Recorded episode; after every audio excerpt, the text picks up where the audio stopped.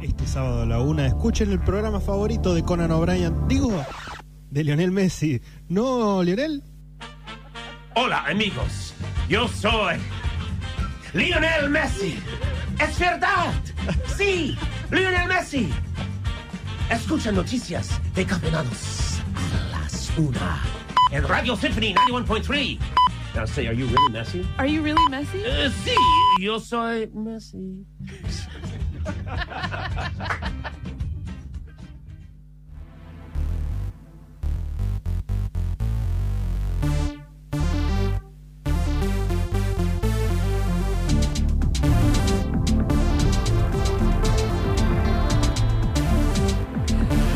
pero muy buenas tardes, bienvenidos a Noticias Descafinadas, una de la tarde en toda la República Argentina y estamos acá, Nacho Kerserly y Matías Galarraga, para eh, regalarles un Noticias Descafinadas de actualidad. Sí, por ahora regalado. Después, eh, el próximo año irá a pago. Ah, mira. eh, como todos los servicios. Pay per view. Claro, sí. Como No. todos los programas de radio a partir de ahora serán a cuesta de una suscripción. Sí. generosa en dólares. Obviamente. Por Claro, supuesto. porque ahí hacia allá vamos. Este, en otra semana de corrida, que así será hasta eh, diciembre seguramente, y, y hasta el 2024, 2025, etcétera, etcétera. Eh, en el medio tenemos un programa Sí, que te vamos a traer un poco de actualidad Sí. y un poco de eh, música también para pasarla bien. Sí, que también es, es bastante actual. Eh, no es Claro. candente actualidad porque lo más candente, eh, literal y metafóricamente, es, es Israel. Pero no Sí, vamos a hablar de eso porque, bueno, no nos dan tiempo. ¿Qué hay de nuevo? Israel y Palestina cagándose a tiros. Sí, ¿verdad? básicamente, bueno, una guerra más, ¿no? Claro, sí. Lo que más necesitaba este planeta, que era una guerra en Medio Oriente, ¿por qué no? Sí, no salimos mejores de la pandemia.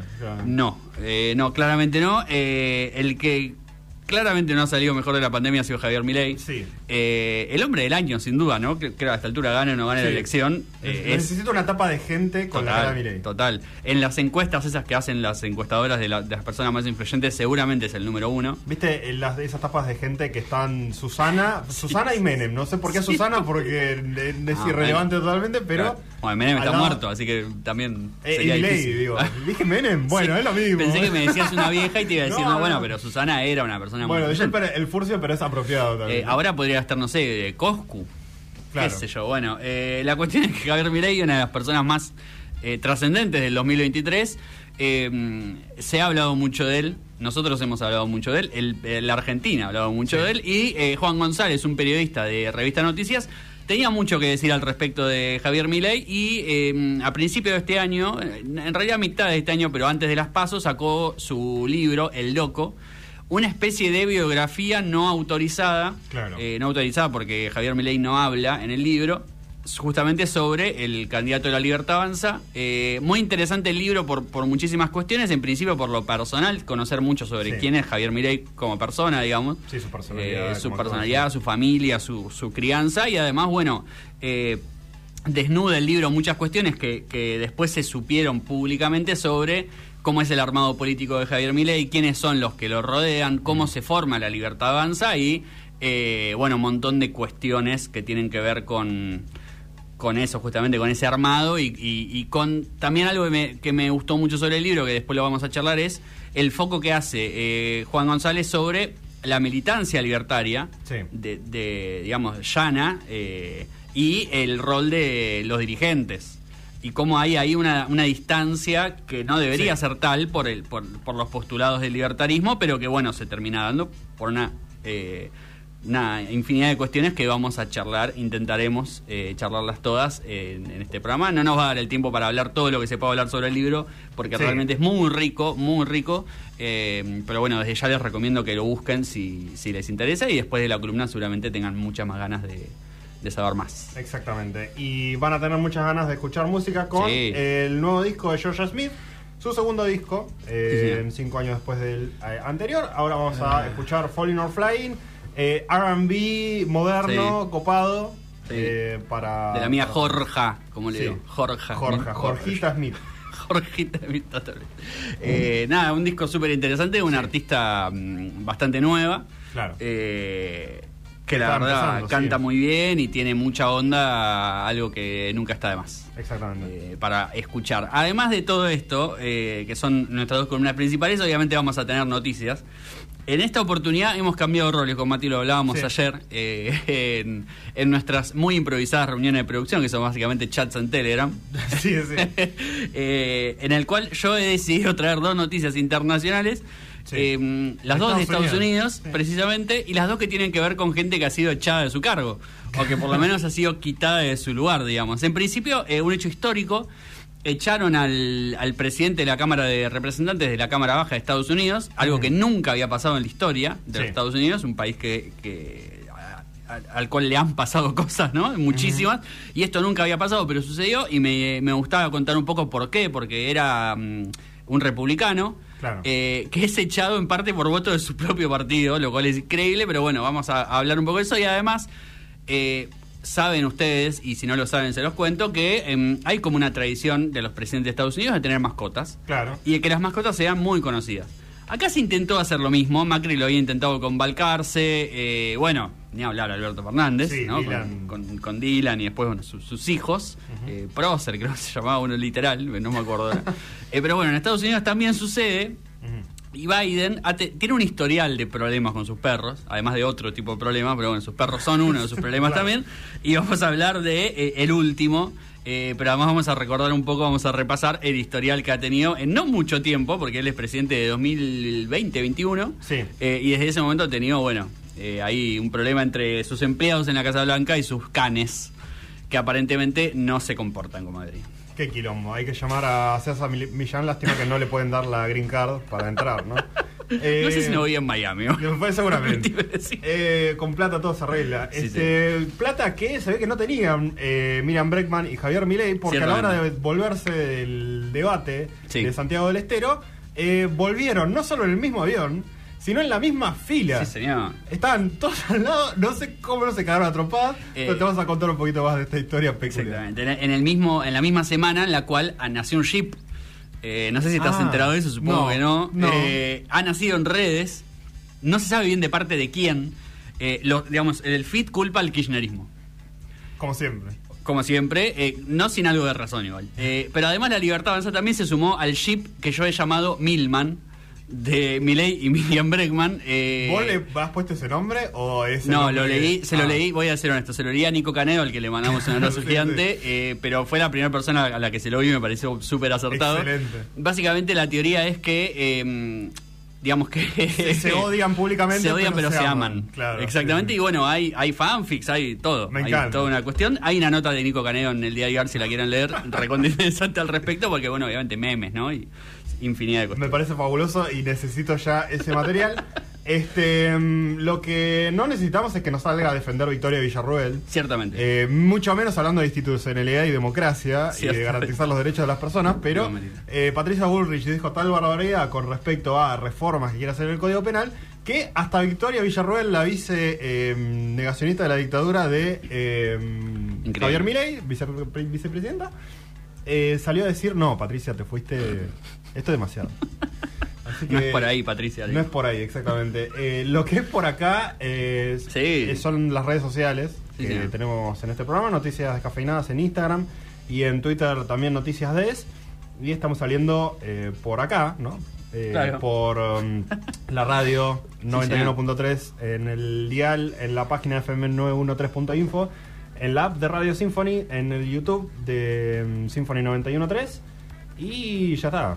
Creo que todo eso. Exactamente, todo eso gracias a la operación eh, de nuestro amigo Elian, que nos acompaña como todos los sábados y que además es quien nos provee de la más maravillosa música, Sí, señor. que no es la marcha peronista en este caso. No, pero eh, hay otro prócer Sí. eh, que, que nos eh, compele, de- los interpela a todos, que es Ringo Starr. Eh, qué buena canción que Photograph, la volví a escuchar así porque Pintó. surgió en mi cabeza. Me encanta. De la nada, ¿viste cuando pasa eso? Eh, Ringo Starr haciendo Photograph, eh, un tema compuesto con eh, George Harrison también. Ah, y alguien dirá, por eso sale Claro. también, no sé, pero bueno. Méritos a Ringo, que tuve el placer de, de verlo en el Movistar Free Music hace Cierto, mil años. en Vicente López. Muy, muy hermoso show. Y después, eh, noticias para todos. Para dolarizar, hay que, o sea, digamos, mm, porque digamos, o sea, mm, digamos que mm, porque no es lo mismo, o sea, digamos, Claro. eh, o sea, motosierra. Para, para, Javi, Javi, es muy fuerte lo que me estás diciendo. Eh, eh, o sea, digamos, digamos.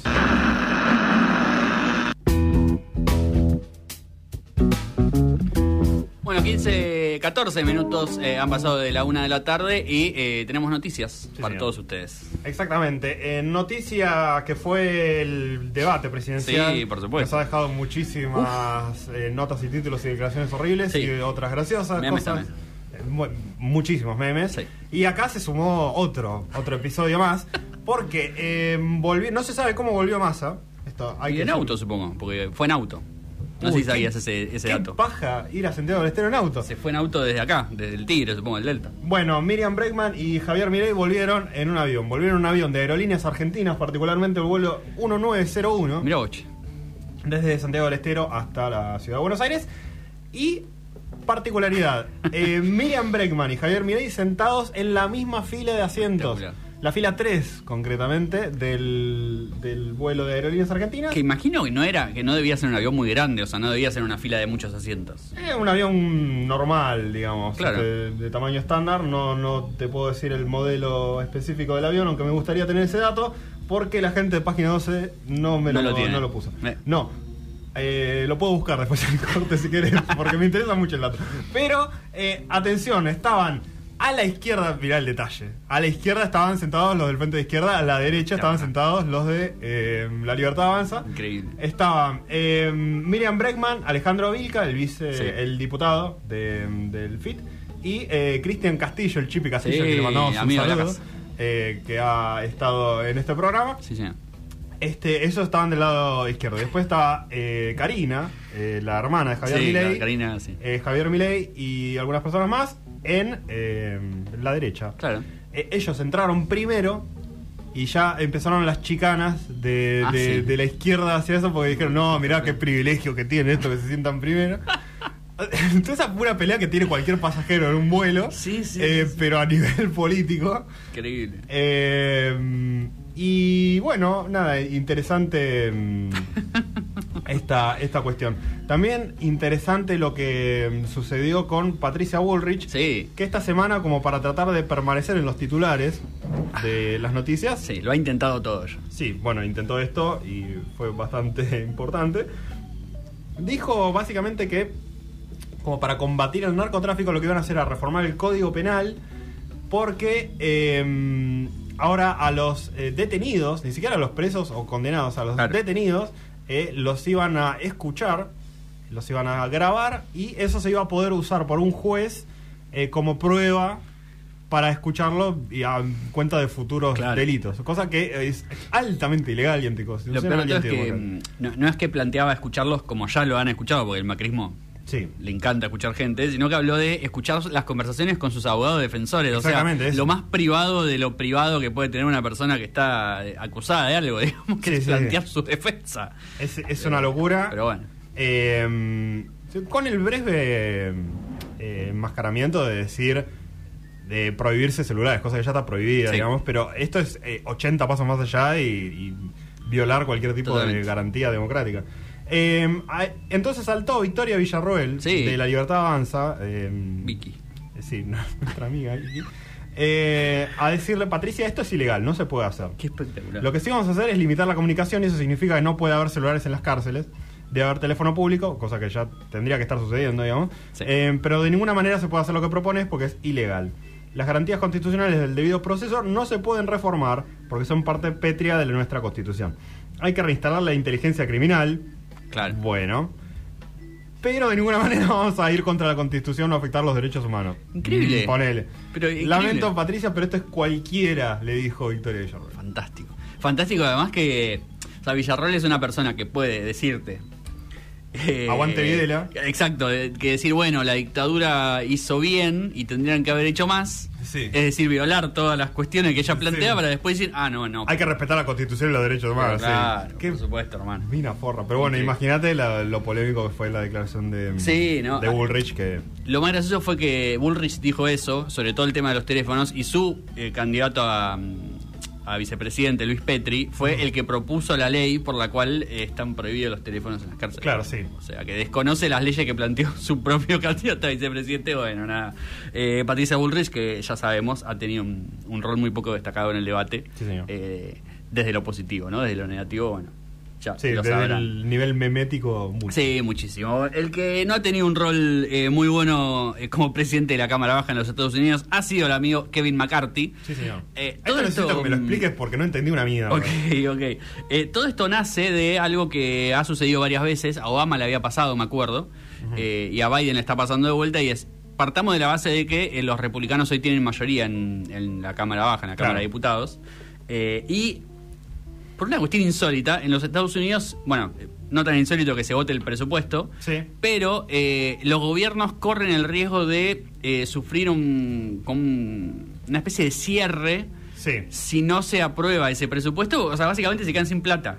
Sí, porque no hay plata aprobada, entonces no Exacto. pueden funcionar ninguna agencia gubernamental en todo el país. Exacto. Y no- ya ha pasado muchas veces. No pueden hacer lo que se hace acá, que es cuando no se aprueba el presupuesto, se, Prorrogar. como se prorroga Sí. el presupuesto anterior. Y, eh, lo mismo, pero Sí. bueno. eh, allá no, allá es una cuestión de. No, no, flaco, no tenés no presupuesto. nada, claro, sí. no, hay, no hay plata. Bueno. Siempre es una recontra discusión, eh, sobre todo cuando la oposición tiene mayoría, obviamente juegan mucho con eso. Eh, y estaban en este tema justamente en los Estados Unidos esta semana, estaban ahí votando si le daban o no 45 días más, porque esto es así, va a ser mes a mes. Eh, y bueno, Kevin McCarthy tenía la oportunidad de desempatar si, si así se lo requería, Claro. y sucedió. Eh, sucedió lo inesperado, tuvieron que ir a, A un desempate. a un desempate y Kevin McCarthy votó a favor de darle esta prórroga de 45 días, cuando obviamente los republicanos en líneas generales no querían. Es un traidor como Cobos. Totalmente, absolutamente, eh, absolutamente. Eh, el tema es que eh, aprovecharon lo- los demócratas, la- digamos, vieron los demócratas hay un resquicio como para ir contra él. Y dijeron, Sí. bueno, vamos a presentar una moción para eh, eh, correrlo de su cargo, digamos. Me encanta. A lo cual, bueno, el tipo... No ma- sé, hiciste un favor, encima te voy a, eh, a- a- Claro. a hacer que se peleen ustedes como piraños. Exactamente. Y lo peor de todo es que, bueno, McCarthy dijo, bueno, eh, no pasa nada, ellos son minoría, voy a zafar, digamos. Porque además él fue elegido por sus propios compañeros de banca, como Sí. el presidente de la Cámara, obviamente. Eh, la cuestión es que eh, es tal la interna del Partido Republicano el día de hoy, y la interna tiene obviamente que ver con los trampistas y los que no son trampistas, para, Claro. para, hacerlo fácil, que eh, el ultraconservador Mark Gaetz, que es Sí. obviamente el líder del, del trampismo dentro de la Cámara Baja, dijo, eh, bueno, vamos, vamos a votar a favor y vamos a destituir al, al compañero McCarthy de su rol de presidente de la Cámara Baja. Y así fue como este martes eh, el amigo McCarthy ha sido eh, corrido y será reemplazado interinamente por eh, su compañero Patrick, eh, Patrick McHenry hasta que se vote sí, un nuevo presidente de la Cámara. Lo loco y lo gracioso es que si bien eh, McCarthy había votado a favor de esto y había mostrado una posición, digamos, un poco más cercana a los demócratas en el último tiempo, eh, no podemos decir que, que McCarthy no haya sido un recontra trampista porque Sí. él ni bien asume, eh, había propuesto, entre otras cosas, eh, quiero ver si lo encuentro porque lo tengo en algún lugar, había planteado como, bueno, hacerle un homenaje a Trump. Eh, todo esto, digamos, ya con, con Biden de presidente, eh, e incluso había pedido una investigación de, de juicio político contra Biden por corrupción Sí, le y abuso de poder. Le iniciaron, de hecho. Por lo cual, eh, no, no estamos hablando de una persona que sea muy moderada, digamos. Claro, sí. Eh, simplemente lo que tiene al lado de él es eh, muchísimo más conservador. Ay, es tipo, nada, bueno, no voy a parar el gobierno por esta boludez. tipo, Exactamente. Pero no, es eh, a la sangre o nada, digamos. Es el, el lema de los republicanos. en este Exactamente. El tema es que, mm, digamos, lo, lo importante es que la primera vez que pasa nunca se había removido un presidente de Cámara y de hecho solo se había intentado dos veces antes. Una en 1910 eh, y otra en el 2015, hace no tanto tiempo, pero bueno, nunca se había logrado al día, hasta el día de hoy en el cual los ultraconservadores y los demócratas se pusieron de acuerdo para cagarle la vida al, al amigo McCarthy, que bueno, se tendrá que ir a su casa, eh, quizá con el perro de Biden, quién sabe, ¿no? Claro, Eh, a pasearlo. Exactamente, ¿por qué no? Puede ser su nuevo rol, ya que ahora que es tan amigo del, presidente de los Estados Unidos. Porque, eh, bueno, hablábamos en el comienzo del programa, es medio una tradición de los Estados Unidos que los presidentes tengan una mascota. Sí. Es como parte de esa cosa de, de traición, familia, De ¿no? familia. Exactamente.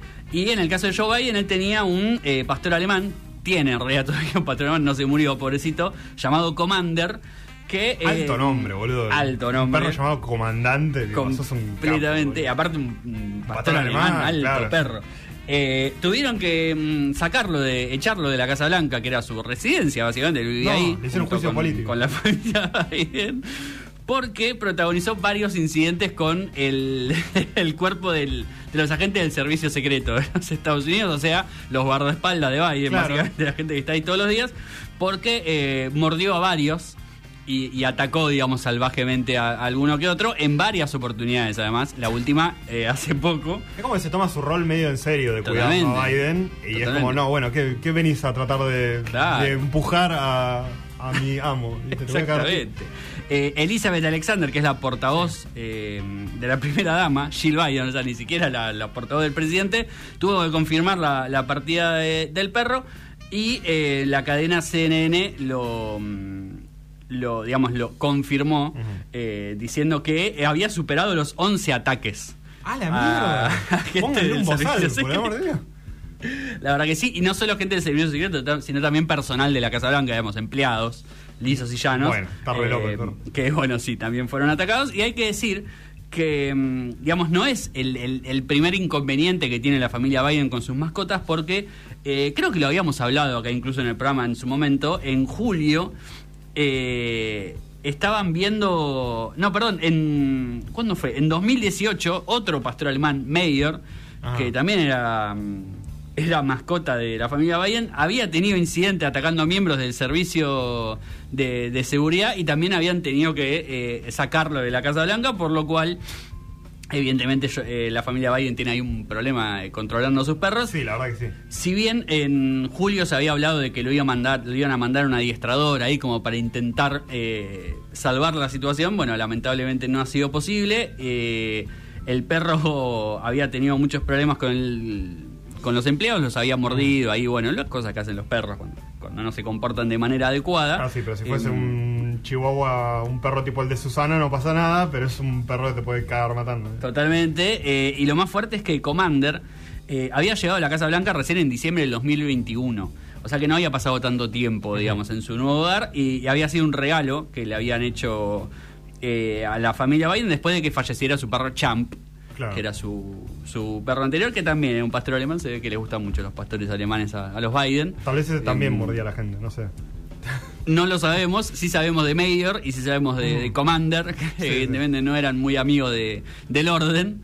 Eh, pero bueno, eh, mala suerte para la familia Biden que tendrá que buscarse otra mascota. Quizá puedan hacer como George W. Bush que tenía un gato, Claro. que es como eh, medio. Mirando cómo los trata la familia Biden, tal vez el gato salte a, a quitarle vacío. los ojos a, a- Claro. no sé, al vicepresidente. ¿no? Eh, quizá le haga un favor. Nadie lo sabe. Bueno, pobre Kamala Harris eh, no se merece ser atacado por un gato. No.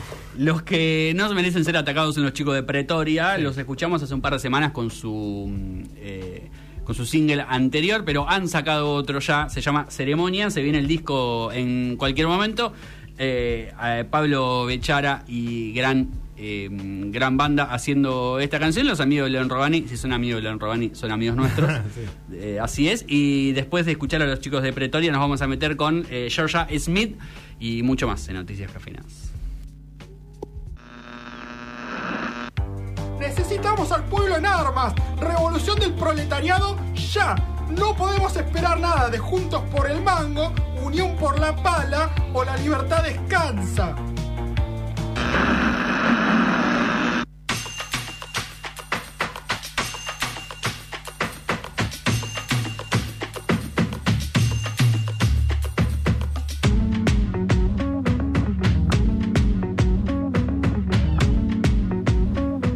Potencia es que George Smith decide mm, eh, abrir su nuevo disco, Falling or Flying, eh, básicamente caer o volar, Sí, señor.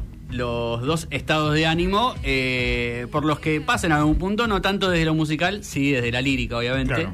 Eh, desde lo musical, un disco que tiene esto, ¿no? Eh, si bien es un disco de RB y es un disco que tiene mm, eh, momentos más tranquilos, eh, siento que tiene eso, una potencia en, en las bases, eh, unos bajos y unas baterías. eh, con mucha intención, digamos, como muy fuertes, muy Sí. marcados. La- el, el alma esa de, Sí. de George Smith que le pone mucha emoción a las canciones, eh, de repente te pega unas patadas a lo Sí. largo de- del disco, eh, que en su mayoría es bastante tranqui, bastante relax, digamos, como con Sí. ese RB eh, más tranquilo, pero de vez en cuando, sí, de vez en cuando baja incluso Mm. a algunas baladas bastante más tranquis, Totalmente. pero te lo va rompiendo a lo largo de un disco de 16 canciones y 43 minutos, eh, con algunos golpes de, de intensidad, esos en los que eh, Smith brilla muchísimo en, en la emoción y en el, y en el impacto que genera en, en esas canciones más arriba. Eh, hay un poco de RB, Sí. eh, hay, mm, hay un poco de house, Sí, también como que las canciones están medio armadas en, en bases eh, simples que se van repitiendo y agregando y modificándose a lo largo del tiempo, pero que es básicamente una misma estructura, eh, con unos beats, digamos, ahí Sí. eh, Re. prearmados. Mucho énfasis en la producción, de, de que los detalles de los teclados y las guitarras y los coros vocales y demás estén precisos y bien mezclados en, en cada momento. Y eh, además de, de RB y, y Soul House, un poco también de lo clásico de George Smith, digamos, en ahí tranqui con baladas medio, medio de piano. totalmente. Pero es verdad que eh, quizá en comparación a, a Lost and Found, que era su, su primer disco, Sí. e incluso a un EP posterior que ella saca, eh, lo siento como menos artesanal, no en el mal sentido, pero sí en esto de que tiene mucha más producción encima. Eh, por momentos esa producción quizá lo hace sonar un poco más pop Sí. de lo que era antes. Pero muy Eh, poco igual. O sí, sea, no, va, no, va no mucho, más al, al RB, pero con Sí. toques modernos, digamos. Eh, claro, tiene, tiene más que ver con eso de, bueno, eso, ¿no? De esas bases quizá más, Más eh, que suenan sí. más a máquina, que suenan más a, a caja de ritmo y demás, eh, pero que la verdad que le sienta bien eh, a, bueno, una, a, una, a una cantante que tiene una voz tremenda y que además tiene eso, una intención eh, para cantar que es un lujo, digamos. Sí, que se luce. le va muy bien. Se luce en los bajos, en los agudos, Sí. en la sensibilidad, en la potencia, en todo. Eh, la verdad que es fantástico. Creo que Go Go es el único tema que es como abiertamente pop. Sí. Y inclusive te diría que el que menos me ha gustado porque digo, este tema podría ser de cualquier otra persona. Total, ¿Sabes que sí? Eh, Totalmente. Pero el resto de las canciones es, eh, es más como lo que está sonando ahora, digamos. Exactamente. Eh, una, una base como con mucho groove y mucho, mucho soul, por falta de ponerle otra palabra. Sí, y tiene algo que mm, a mí me gusta destacarlo de cuando traemos discos así, que es los invitados van muy bien. Sí. No son muchos, pero cuando entran, entran muy bien en las canciones, le suman cosas, digamos, le suman otros matices, incluso le suman otros ritmos, otras melodías, digamos, y mm, es algo que no siempre pasa. Eh, es algo que siento que se da un poco más en este tipo de géneros, como puede ser el R&B, el soul, como géneros más cantados, digamos, por así decirlo. Eh, pero bueno, es un acierto, me parece, sobre todo porque además son invitados y son cantantes que yo por lo menos personalmente no los conozco, No, sí, o muy- no los conocía antes. muy- gente Eh, muy del indie, sí. Y están buenísimos, digamos, también dos voces tremendas, muy personales. Eh, algo que siempre me gustó mucho de, de George Smith es eso, tiene algo muy personal, tiene algo que es muy único y que no es lo mismo escuchar a cualquier eh, cantante de R&B que escucharla a ella particularmente, Sí. digamos, que tiene algo como muy personal. Exactamente, sí. eh, una cosa muy auténtica. Eh, recién hablabas de los invitados, cuando se mete Sí. Jay Haas en el tema Feelings, Tremendo. ese rap, Sí. es fabuloso. Pero De golpe parece que estás escuchando eh, otra canción incluso. Sí. Eh, es como que... O sea, parece otra canción y al mismo tiempo súper orgánico con, con la canción y con el disco en general. Sí, o sea, todos esos detalles que de repente a una base que mm, sigue teniendo variedad, digamos, por estas cosas de, de ir metiéndole algunos y que otros detalles, de repente te dan una vuelta de roja a la canción entera. Eh, y si bien son muchas canciones, Sí. son cortas. Sí, A- Eso por ahí a veces puede llegarte a perder un poco, en decir en qué momento del disco estoy, si lo estás escuchando varias veces. cierto. Pero, eh, nada, son. Si, si hay una canción de tres minutos que por ahí no te llega a gustar, la, la siguiente va a tener eh, otra onda totalmente distinta. Sí, y en eso tiene algo que eh, es un disco que tiene muchos puntos altos, por lo cual no es que llega un momento del disco en el cual se plancha No. Y ya queda ahí planchado hasta el final. Eh, sí, hay momentos en los que planche un poco más, porque son canciones más tranquilas, no, no, no, tampoco por nada puntual, pero bueno, que a mi gusto desentonan un poco con canciones que realmente son muy buenas, digamos, que son que tienen mucha más vida, por así Claro, decirlo. en una, en una mm, eh, en un tracklisting, digamos, de 16 canciones Claro. hay algunas mejores que otras. Eh, pero sí está bien distribuido. Sí, Eh, sí. Sí está bien distribuido en, los, en los moods y en, en los potentes, sean baladas o eh, canciones más eh, Totalmente. rítmicas y más arriba. Eh, sí, hay, hay una buena distribución. Totalmente. Si la conocen a, a Georgia Smith por su Tiny Desk Concert, que, que es muy probable, eh, es un disco que tienen que digamos, si les gusta esa, mm, esa presentación, Claro. lo tienen que ir a escuchar, eh, porque básicamente es ella, digamos, dando, demostrando todo lo que puede dar. eh, y si no la conocen, yo creo que es una buena. Es una buena oportunidad para entrarle. Los dos discos igual, porque son, son Sí. parecidos y son distintos. eh, Lo bueno de un artista que recién está empezando es que son solo dos discos. Exactamente, exactamente. eh, pero nada, recontra recomendable eh, Georgia Smith, su disco Foreigner Flying. eh, Lo encuentran en todos lados, obviamente no vamos a cubrir absolutamente nada, pero bueno. eh, a nosotros ya se han dado cuenta, nos gusta mucho el soul, el RB, Sí. eh, nos gustan mucho los cantantes de, de esos géneros y mm, Georgia Smith la verdad que es una de las joyitas de, de, de R&B moderno, digamos, del R&B actual. Claro. Una chica joven además, con mucho futuro por delante, así que está bueno agarrarle la carrera ahora. Y esperar que vuelva a la Argentina, porque estuvo en 2019 en una Palusa, Mirá vos. cuando era muy poco conocida. Eh, había muy poca gente viéndola, ella estuvo muy bien. Y ojalá vuelva pronto, ¿por qué no? Sí, ahí está, ahí lo va a comprar. Estaría muy bueno, la verdad que sería un show seguramente increíble. Sí. Eh, para descubrir un poco más sobre, sobre este disco, vamos a escuchar eh, una de las canciones favoritas de ambos. Coincidimos, no siempre coincidimos con las canciones que más nos gustan, en este caso sí, Sí. eh, lo cual habla muy bien de la canción, creo. Little Things de Georgia Smith y nos vamos a meter a fondo con eh, Javier Milei, el loco, como lo ha llamado Juan González, y su libro de este año 2023.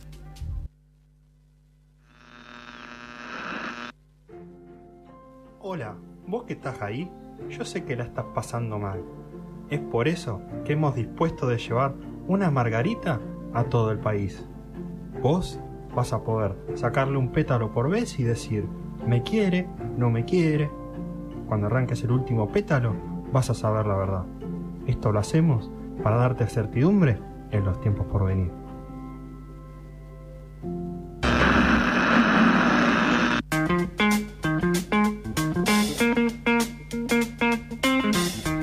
Poco más de 20, un poco más de 15 minutos, quiero decir, nos van a quedar para las 2 de la tarde. Estamos en Noticias Cafeínas y la gente se está agolpando en nuestras redes para contarnos cosas. Sí, exactamente. Caro Karim nos dice, eh, quizás es mejor un corgi como la reina de Inglaterra para Sí. Joe Biden. Así eh, le ha dado larga vida ¿no? 100% a, la, a la reina, así que vida que necesita desesperadamente Joe Biden. Totalmente, totalmente. Bueno, el que no necesita vida por el momento es eh, Juan González, periodista él de mm, revista Noticias, Sí. eh, y una persona que ha dedicado desde 2021 a esta parte eh, gran parte de su trabajo periodístico a seguir las desventuras de Javier Milei y la libertad avanza. Eh, es Juan González uno de los autores que descubre el tema de los plagios, por ejemplo.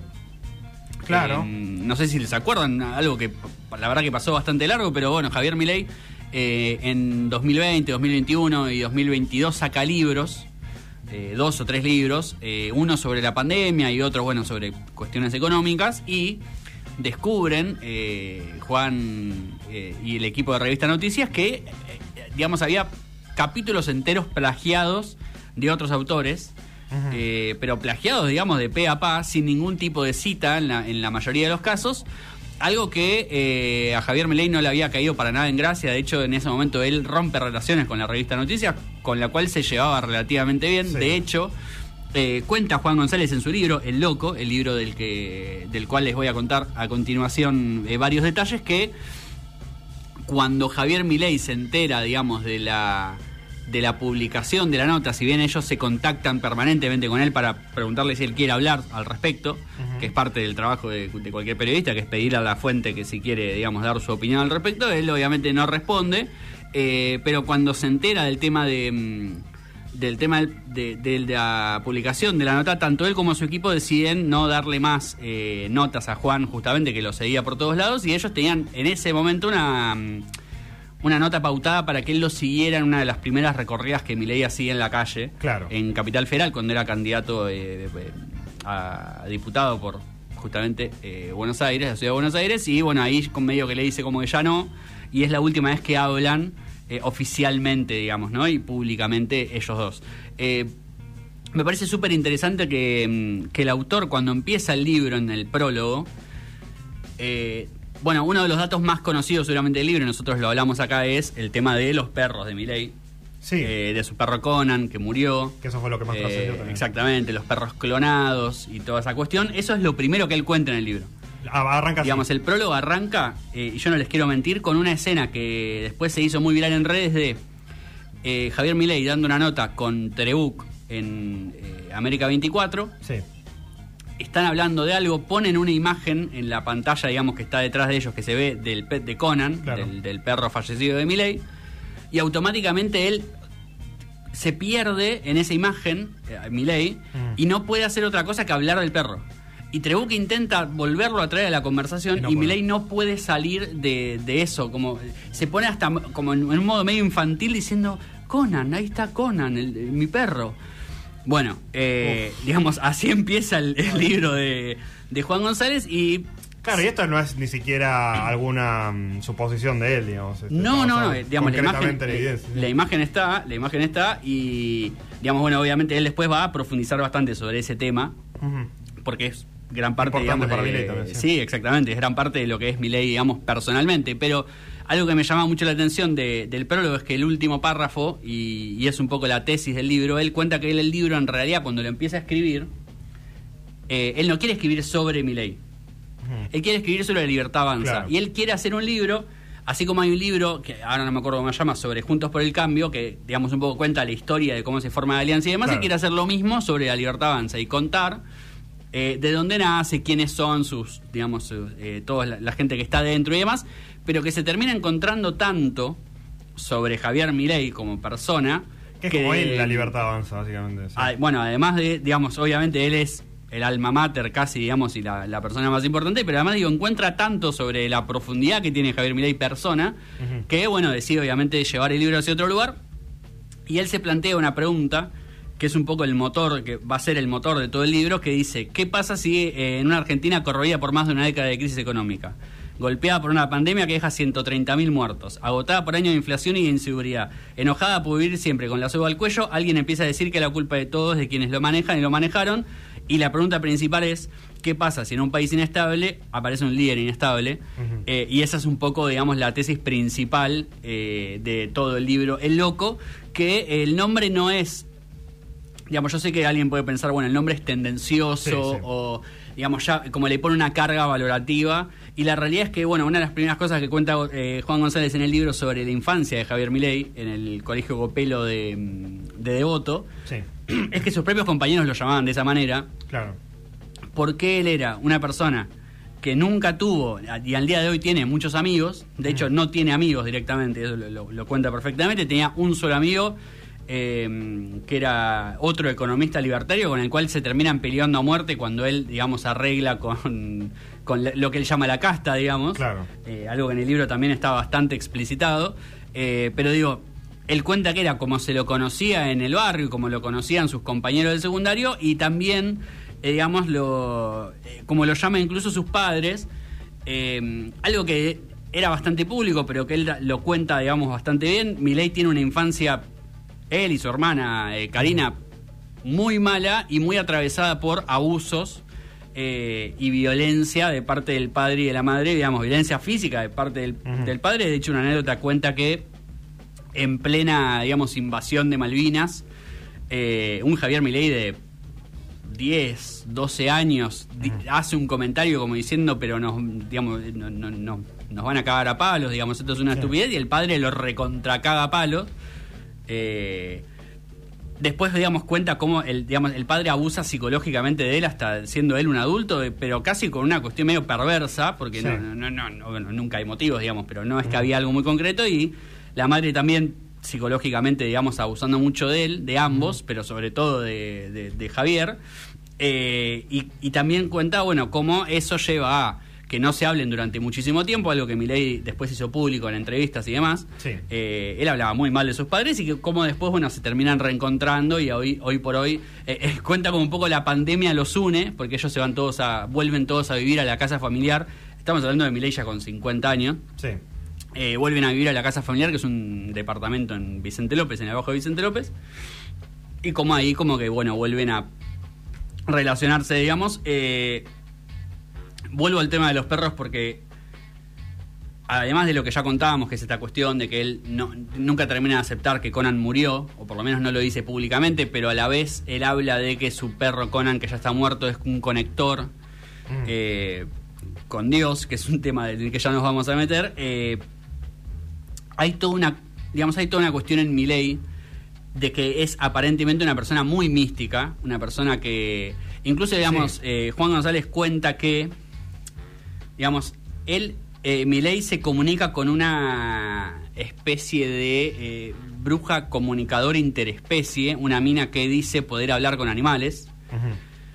En el libro está muy, eh, digamos, hay, hay toda una anécdota muy graciosa, eh, graciosa si no fuera terrible, eh, sobre cómo ella dice, porque digamos, le, le preguntan, una, en, una, en una radio le preguntan cómo es esto de la comunicación y ella dice que es algo que se siente, que no sé qué, bueno, todo un delirio, se sí. podrán imaginar, eh, en el cual Milei entra, le- eh, porque era un tipo que realmente ama mucho a sus perros, eh, polémico decir que los ama igual porque él vivía en un departamento en, en el Abasto eh, Sí. de no más de 100 metros y tenía eh, a sus cuatro perros, que son de una raza de perros muy grande. O sea, les diría la raza, pero la verdad que no la recuerdo, pero es una raza de perros muy grande. Eh, y los tenía, digamos, él había en su departamento co- hecho, digamos, un espacio para cada uno de sus perros y los tenía atados adentro de su casa entre su departamento de otro, porque no, digamos, no, no los podía dejar libres porque era un quilombo, y dicen que la casa era, en sus propias palabras, Kosovo, Ay. de, eh, bueno, Ujú. los perros defecaban ahí, eh, ahí hacían, digamos, todas sus necesidades, y él tenía hecho como un pequeño pasillo para pasar en el medio, Eh, para poder darles de comer, obviamente, pero no había, digamos, no había lugar para nada más que para esos eh, perros que él tenía ahí, que son los clones de eh, Conan, justamente, que era su, su eh, mascota original. Sí, que uno diría que es una flashería, pero que en realidad, eh, si no me equivoco, hace poco había ido a Estados Unidos a la empresa que en teoría los clonó, Sí, digamos, sí, que. Lo, lo hacen habitualmente, digamos, con un, pago altísimo, pero... Sí, lo obviamente. hacen. Obviamente, bueno, de hecho él los trae de Estados Unidos en un, en un viaje que él hace para, para dar una charla eh, o algo así. Pero digamos, no termina solo la cuestión en el hecho de que él, digamos, que él haya clonado o no los perros de última, bueno, puede ser o no un detalle, digamos, algo que mucha gente haría seguramente por sus mascotas. Pero el tema es que a partir de que él se comunica con esta mujer que dice poder hablar con animales, eh, primero ella empieza hablando sobre los perros vivos, ¿no? Obviamente. Sí. Pero después eh, ella empieza a comunicarse con Conan, justamente, con el perro muerto, y con el, lo que Milei llama el angelito, que es uno de los clones que muere. eh, porque bueno, los clones tienen una esperanza de vida corta. Claro. Hay uno de los clones de Conan que muere al año. Y Milei lo toma como un ángel que está ahí, digamos, ayudándolo.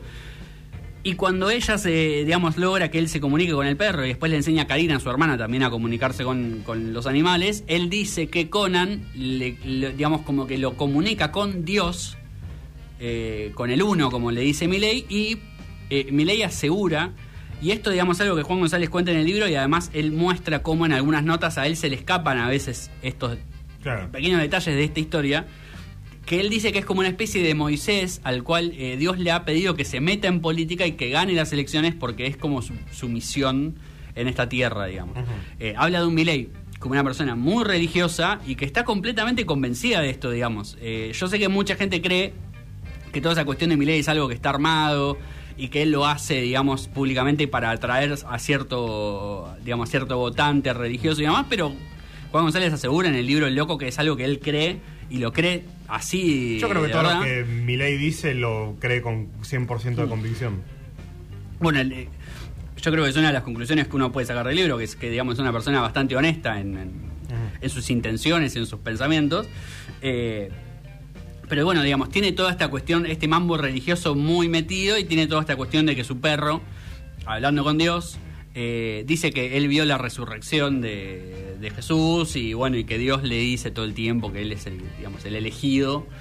Eh, Nunca eh, es una buena señal pensar eso. no, para nada, para nada. Y no habla muy bien, digamos, de, bueno, de, de una estabilidad emocional y mental de, de un Javier Milei. Que por todas las cosas que, que cuenta Juan González en el libro, digamos, se puede entender, se puede hacer una, una reconstrucción de cómo se genera ese personaje. Muy particular, digamos. eh, que, que así como uno lo ve, con muchos arranques de ira, de hecho cuentan los compañeros secundarios que decían, si bien le decían el loco, no lo jodían mucho porque el tipo se enojaba, rápidamente se enojaba y, y empezaba los gritos o las piñas, digamos. No, Claro. no- no es que era una persona muy retraída tampoco que, que solamente sufría de ese bullying, digamos, y no respondía, sino que no, le, no lo jodían demasiado porque el tipo era muy Sí, sí. chispita, digamos, ¿no? Eh, hay dos cosas que, no, obviamente no, no sé si vamos a poder hablar de todo, pero dos cosas que me interesaban saber, Sí. más allá de eh, el armado de la libertad avanza, que dijiste que era algo que querías mencionar, eh, sobre mi ley más eh, formado adulto hasta aparición en los medios, como esa, esa época. Eh, Bueno, la, la menciona de Juan González. más No tanto, sí hace mucho hincapié en esto de que él tenía un solo amigo, Claro. Eh, que era otro economista libertario con el cual él empieza a aparecer en la tele. Eh, porque lo que Juan González hace, digamos, es pasar de la cuestión de esa infancia y la cuestión de su familia a su relación con sus animales, Sí. su vida personal más en términos de esto, de cómo tenía su casa, que la verdad que es todo un detalle que les recomiendo que lo lean porque es, es increíble. Sí. Eh, de hecho, él se termina mudando a, a una, a un country en Benavides justamente porque uno de sus perros lo muerde en, una de estos, en uno de estos viajes en su pasillo para darle de comer y él decide como que necesitas más espacio para cada uno de sus perros, una cuestión humanitaria, digamos. Eh, pero digamos, él eh, rápidamente el autor pasa a la cuestión política y, digamos, política de la libertad avanza, pero también de la aparición de Milei, porque es muy interesante, él se lo pregunta, decir, bueno, si Milei llegara a ganar la presidencia, ¿quién es el que se va, quién es el que se cuelga la medalla de haberlo inventado a Milei, digamos, ¿no? Eh, mucha gente habla de Fantino, Sí. porque es cierto que las primeras apariciones mediáticas de, de Milei en la tele son en Animales Sueltos, en el programa que tiene Fantino en América. Coincidencia o no, eh, el, digamos, Javier Milei siempre trabajó para eh, Aeropuertos Argentina 2000, Sí. la empresa de Urnequian. Urnequian, uno de los dueños de América, Claro. por lo cual ahí ya claramente hay una coincidencia. Y lo que le dicen a Juan González muchos en el, en el libro es que Eurnequian necesitaba que Milei fuera a la televisión a eh, erosionar el gobierno de Macri por una pelea que tienen Eurnequian y Macri de toda la vida. De hecho, cuenta la anécdota en el libro que también se hizo muy conocida de eh, Macri ya antes de ganar las elecciones, digamos, en 2015, yendo a reunirse con Eurnequian. y a Urnequian le decía, eh, le decía el boludito a Macri. Junto con el padre de Macri, que era amigo de Urnequian, y los dos, bueno, odiaban a, a Mauricio Macri. Y que cuando se va a reunir, ya, digamos, ya todos sabiendo que Macri iba a ser el presidente, algo que ya medio se sabía, Urnequian le dice, ¿y qué haces, boludito? Y Macri enojadísimo diciéndole, vos no puedes tratar así al, al- al próximo presidente de la Argentina, qué sé yo, pero bueno, como para ilustrar la relación que tienen Urnequian y Macri, Macri que intentó por todos los medios eh, sacarle las concesiones de, de los aeropuertos de Seiza y Aeroparque, obviamente, de Urnequian, Sí. y como Urnequian lo manda a Javier Milei a la tele, básicamente operar contra Marcos Peña, y a, digamos, a hablar mal del- de, de la economía del gobierno de Macri por una cuestión meramente personal, digamos. No había nunca una idea, o por lo menos no, Juan González no lo ha De que encontrado. trascienda más que eso, sí. Exactamente, de que él después fuera candidato, ni mucho menos. De hecho, dice que la relación Urnequian-Milei no está en su mejor momento. Eh, después, bueno, lo voy a contar rápido porque no nos queda mucho tiempo. y además es una parte que es difícil explicarla sin dar demasiados nombres. A Milei lo nombran presidente del Partido Libertario Sí. de Capital Federal. Pero la Libertad Avanza no cuenta con el Partido Libertario adentro. Porque eh, a Milei, para armar la Libertad Avanza, le prestan lo que se conoce como sello de goma, que son partidos políticos que no tienen ideología ni nada, sino que todas las elecciones se presentan con distintos candidatos. Es decir, le prestan o se compran esos, esas firmas para poder presentarse a elecciones. Eh, y lo que pasa con la Libertad Avanza es que nace como, o, digamos, como candidato nace como una persona con muchísimo apoyo popular, Sí. de mucha gente que lo milita de manera completamente desinteresada, digamos, o de manera simplemente de apoyo ideológico, y como a medida que va ganando poder y va ganando estatus, toda esta gente de, esto, de estos partidos que le prestan la firma y gente que empieza a aparecer de la vieja política que se le empieza a acercar, empiezan a perseguir a todos esos militantes, empiezan a echarlos de las estructuras y empiezan a ofrecer cargos por plata, Uf. empiezan a hacer los arreglos con los y con los Menem, digamos, y con toda esa gente que los militantes de la Libertad Avanza decían, eh, pero ellos son la casta, y, y como Kikuchi y su grupo empiezan a perseguirlos, echarlos, digamos, eh, correrlos.